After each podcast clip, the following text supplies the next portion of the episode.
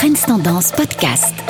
Bonjour, mon nom est Amit Faljaoui, je suis le directeur du magazine économique Trends Tendance et j'ai donc le plaisir de vous accompagner tout au long de ces différentes chroniques économiques. Alors maintenant que les concessionnaires automobiles sont ouverts, est-ce le moment d'acheter une voiture? Alors si c'est vraiment nécessaire, bah, la réponse semble être oui, car c'est le bon moment pour obtenir une ristourne importante et c'est normal, il faut pas être un grand économiste pour comprendre qu'on a d'un côté des acheteurs frileux et puis de l'autre des concessionnaires qui ne savent plus quoi faire de leur stock. Et donc en clair, bah, la demande est plus basse que l'offre et donc l'acheteur d'une voiture est aujourd'hui en position de force pour négocier. Alors les concessionnaires le savent et jouent la carte des ristournes pour les uns, du report du paiement de trois mois pour les autres ou encore de vente flash pour d'autres encore.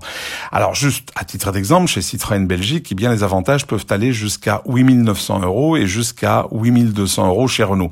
Alors j'ai démarré cette chronique en disant que c'était la bonne période pour acheter, mais je n'ai pas dit que c'était la meilleure non plus.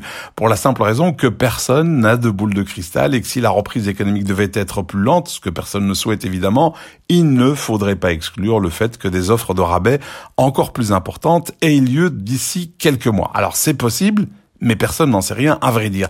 Et justement, les concessionnaires intelligents le savent et éviteront donc ce déplacement d'achat vers un avenir incertain en proposant dès maintenant de véritables ristournes pour justement éviter que l'acheteur ne reporte son achat. Alors pour les particuliers, bah c'est clair, ce sont surtout les modèles de stock sur lesquels il sera possible de faire de bonnes affaires.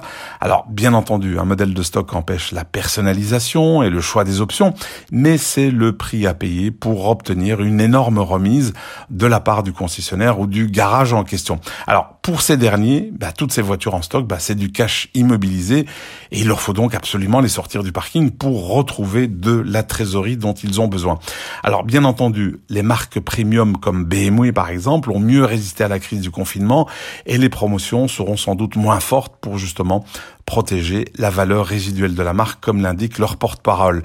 Mais dans ce rapport de force globalement en faveur des acheteurs, il faut noter tout de même que grâce au salon de l'auto, bien le secteur automobile a pu limiter un petit peu la casse pour la simple raison que ce salon de l'auto représente souvent entre 25 et 30% des commandes annuelles. Alors heureusement donc que le coronavirus n'est pas arrivé un mois plus tôt dans l'année, bah sinon les dégâts en termes de vente auraient été encore plus graves pour la distribution automobile. Comme quoi, on se rassure comme on peut. Ce podcast est également disponible sur tendance.be slash podcast et sur les principales plateformes d'écoute classiques.